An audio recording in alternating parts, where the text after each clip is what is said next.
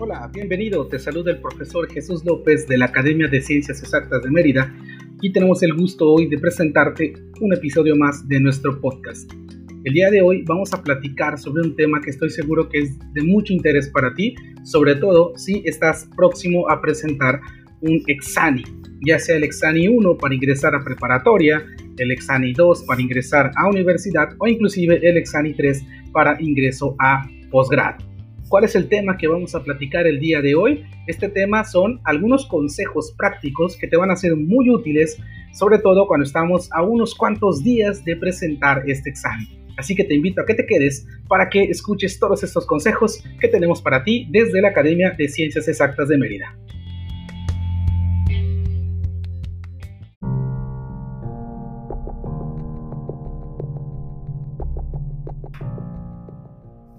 Hola, ¿qué tal? Como pudiste escuchar en el intro, hoy vamos a trabajar y vamos a platicar sobre estos consejos que suelen ser eh, de repente resguardados de manera muy celosa por todos los que van a presentar el examen, pero que nosotros queremos compartírtelos porque es justo que todos tengamos esta información. Consejos prácticos cuando estamos a punto de presentar nuestro examen hay muchos y vas a escuchar a lo largo de estos días, si por ejemplo estás a una semana o dos semanas del examen, vas a escuchar miles de historias, miles de consejos, miles de datos que te van a dar personas que lo han presentado, algunas cosas que de repente suelen sonar un poco descabelladas y demás, y que en realidad terminan siendo solo mitos. El día de hoy lo que queremos no es hablarte de mitos, sino más que nada darte precisamente consejos, consejos muy puntuales y más aún explicarte por qué estos consejos realmente son útiles y cómo te van a ayudar en este camino hacia la universidad al presentar tu examen o también en camino hacia la secundaria si vas a presentar un ISAIS por ejemplo o también en camino a la preparatoria si vas a presentar un examen 1 y también en camino hacia un posgrado si vas a presentar un examen 3. Entonces, ¿cuáles son estos consejos? Vamos a empezar y vamos uno por uno, puntuales, y te vamos explicando cómo funciona. El primer consejo que queremos darte, que va a sonar un poquito loco, te lo advierto, es que no debes estudiar un día antes del examen. Ya sé que suena un poco descabellado, es decir, ¿cómo voy a dejar de estudiar si voy a competir contra tantas personas? Tengo que aprovechar al máximo el tiempo, ¿no? Debería estar estudiando lo más que se pueda, inclusive unas horas antes de entrar al examen, debería estar repasando las fórmulas y demás. Pero en realidad quiero comentarte que estudiar un día antes suele no ser de mucho beneficio. ¿Por qué? Porque de todos modos nosotros ya estamos estresados, ya tenemos el estrés, ya tenemos el nervio de que vamos a presentar al día siguiente. Y es muy probable inclusive que una noche antes no duermas por los mismos nervios que vas a tener. Entonces de por sí ya tienes el, el cuerpo en una postura de estrés por ese examen que está a punto de llegar y si, a, esto le sumamos, perdón, eh, el tratar de estudiar temas que a lo mejor en su momento no quise estudiarlos o los dejé para último, me voy a estresar todavía mucho más si de repente al tratar de aprender un tema nuevo, descubro que no me acuerdo cómo se hace o no recuerdo por qué ese tema trabajaba de esa manera.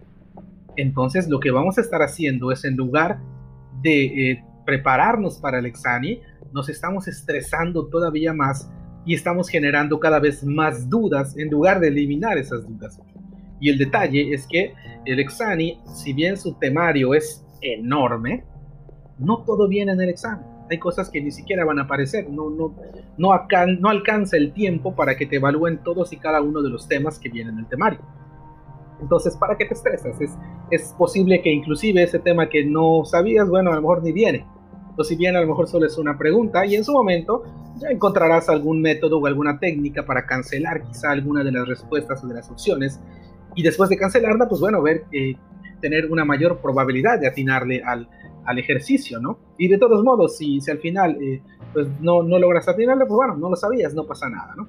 Pero te evitas el estrés, porque el estrés de descubrir que algunos temas no conoces, puede causar un problema enorme en los temas que sí ya conoces y hacerte dudar sobre si realmente estoy preparado.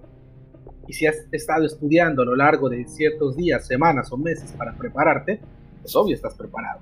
Simplemente es que tienes que confiar en ti confiar en el conocimiento que has logrado construir para que te sirva todo ese conocimiento, todas las técnicas, todos los trucos, todo lo que aprendiste, tienes que usarlo para ese día. Por eso el consejo es no estudies un día antes, relájate. Ese día tómatelo para ti, eh, haz algo que te guste, ve una película, lee un libro, sal a correr, sal a caminar, sal a jugar un partidito, una reta, conéctate a jugar videojuegos, lo que gustes. Pero es importante que no pienses en el examen un día antes, trata de relajarte, trata de calmarte. Los temas que ya estudiaste ya están, ya los estudiaste, ya los tienes, ya los dominas. Confía en ti para que el al tratar de estudiar un día antes no cometas ese error de pensar que aún te falta mucho por estudiar cuando en realidad ya estás más que listo para ese examen. Entonces, repito, consejo número uno, no estudies un día antes, tómate mejor ese tiempo para relajarte y prepararte mental y psicológicamente para el examen. Ese es el consejo número uno.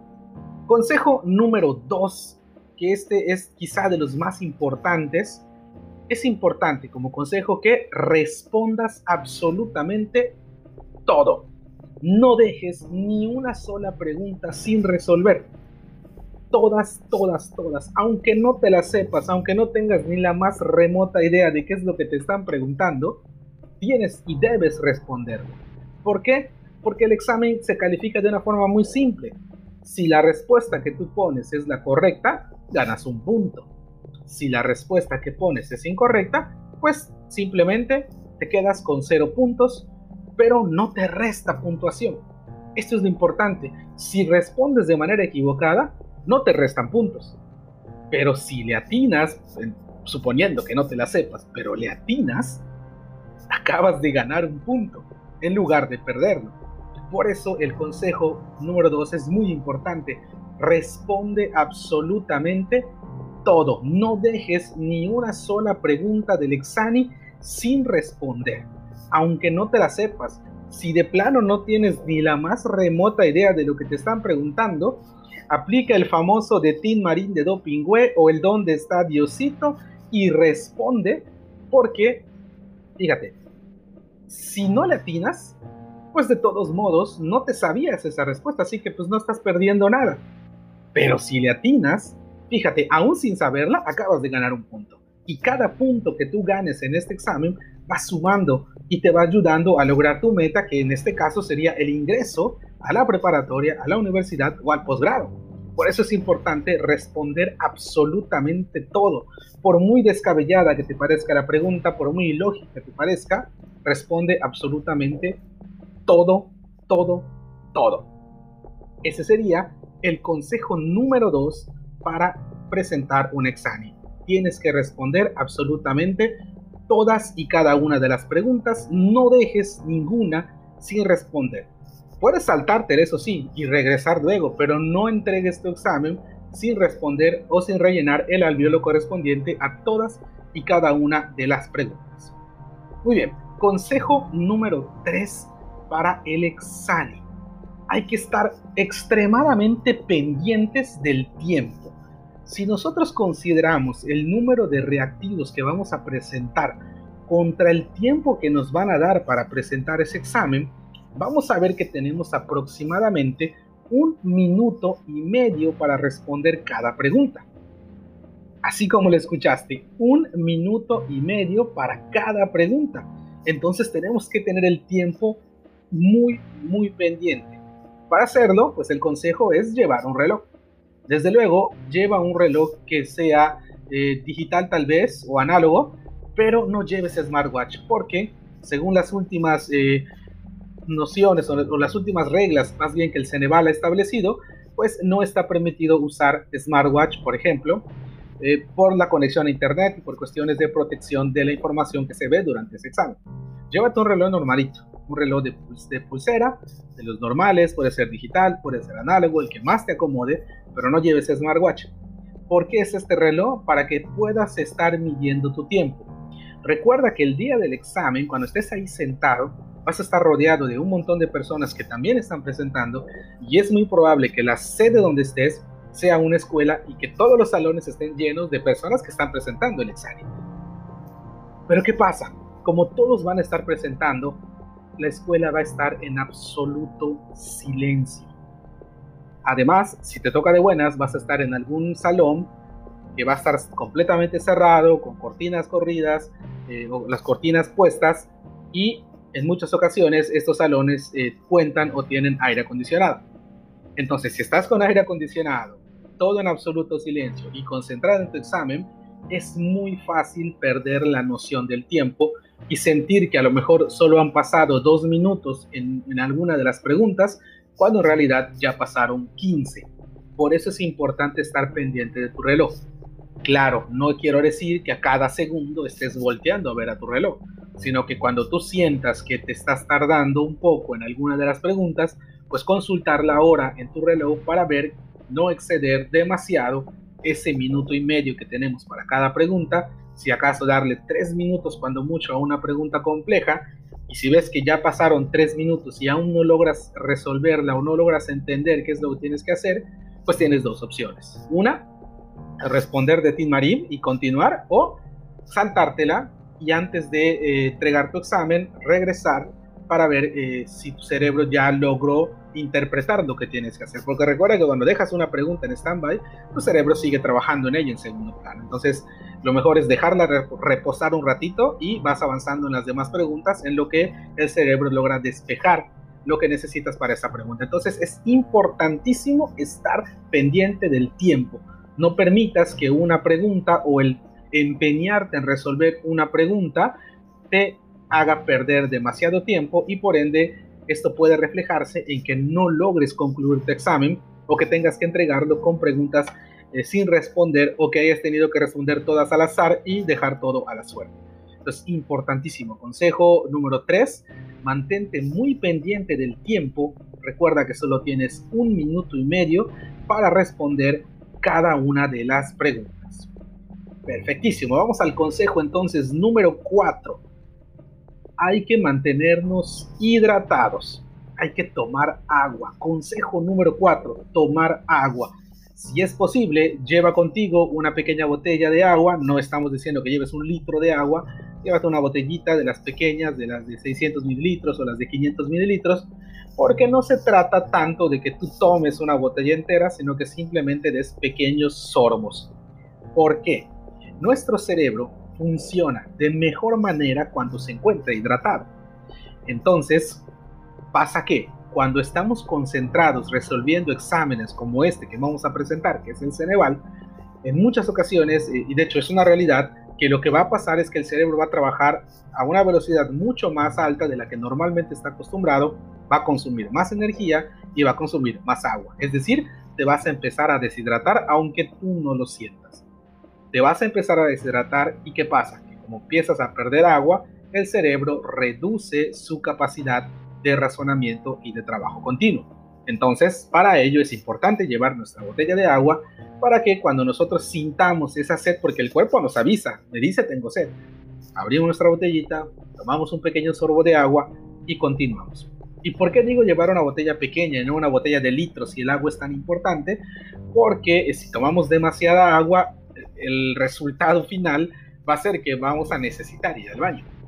Y al ir al baño, que en la mayoría de los exámenes te permiten ir al baño, eh, puedes hacerlo, pero el problema es que el tiempo que tú tardes en ir del salón al baño y luego regresar, ese tiempo que tú tardes, así sean dos minutos, cinco o diez minutos, ese tiempo no se te repone cuando regresas a tu examen. Si el baño estaba extremadamente lejos del lugar donde estabas y tardaste 15 minutos en ir y volver, esos 15 minutos no se te reponen cuando termine el tiempo del examen. Por eso decimos lleva una pequeña botella de agua, hasta de 500 mililitros, porque el chiste es no tomar toda la botella, sino simplemente dar sorbos según nuestro cuerpo nos lo exija. Y recuerda, el cuerpo te lo va a decir, solo es cuestión de estar pendiente y recordar que abajo tienes una botella de agua para poder tomarla cuando lo necesites. Esto para mantenernos hidratados y que el cerebro pueda funcionar de mejor manera y con una forma mucho más rápida, ¿ok? Entonces, el consejo número 4, llévate una botella de agua porque hay que estar hidratados. Tenemos que tomar agua. Y vamos con el último consejo de hoy para no tardar tanto en este podcast, que sería el consejo número 5, que es un consejo muy mundano, si quieres verlo así, pero que nos va a ayudar a liberar un montón de estrés. El consejo número 5 es, cuando vayas a presentar tu examen de manera presencial, cómprate una goma de migajo. Así la encuentras en cualquier papelería o así la puedes solicitar. Una goma o una goma de borrar de migajón. ¿Y esto qué tiene que ver? ¿Por qué no puedo llevar mi borrador blanco de siempre? Bueno, pasa que la goma de migajón, por la textura y por los componentes que tiene, al momento de borrar el lápiz con esta goma, se borra de manera muy rápida y muy limpia. Y sobre todo, sin dañar la hoja en la que estás frotando esa goma. Y recuerda que la hoja que vas a, en la que vas a escribir es tu hoja de respuestas para tu examen y tienes que cuidarla de que no se dañe, no se rompa ni se manche. Entonces, usar una goma de borrar que te permita hacerlo de manera muy suave, sin tener que apoyar fuertemente, solo con pasarla muy poco eh, borra y que además no te manche la hoja o no te embarre eh, el, grafito en tu, en tu hoja, eso ayuda muchísimo y sobre todo nos quita mucho estrés. Porque imagínate que estés terminando tu examen y al tratar de borrar una de las respuestas termines embarrando eh, tres o cuatro de ellas porque tu goma de borrar blanca, en lugar de borrar, lo que hace es manchar, ¿no? Eso pasa a veces, algunas gomas de, de las blancas habituales suelen hacer eso, suelen manchar más de lo que borran. Entonces, imagínate el estrés que tendríamos al ver nuestra hoja de respuestas toda manchada y dañada porque mi borrador y nos hizo esto, ¿no? Entonces, el consejo 5 que te digo, pudiera parecer muy mundano, pero realmente es bastante interesante y nos va a ayudar a liberar o a no caer en esa zona de estrés, es llevar una goma de borrar de migajo. Hay muchas en el mercado. Yo te invito a que quieras una y la uses para que veas que realmente borra de manera muy simple, muy amable, no tienes que apoyar fuertemente y sobre todo borra perfectamente, logra eliminar el lápiz completamente sin dañar la hoja y sin manchar. Entonces yo te aconsejo mucho eso. Cómprate una goma, de borrar, perdón, de Miga Home para que el día del examen no tengas ese pendiente de ojalá y mi borrador no decida manchar el día de hoy. ¿Ok? Bueno, pues estos fueron cinco consejitos prácticos que queríamos compartirte rumbo al examen. Eh, pierde cuidado, vamos a subir otro podcast donde te vamos a dar muchos más consejos para que puedas prepararte. Espéralos, eh, espera este nuevo podcast en los próximos días porque estamos trabajando en información para dártela de la manera más simple y más, más eh, sencillita y que sea fácil de comprender. Así que, sin más, me despido. Te recuerdo, soy el profesor Jesús López y estás escuchando este podcast que pertenece a la Academia de Ciencias Exactas de Mérida. Espero que estés por aquí visitándonos muy pronto. Nos vemos. Hasta luego.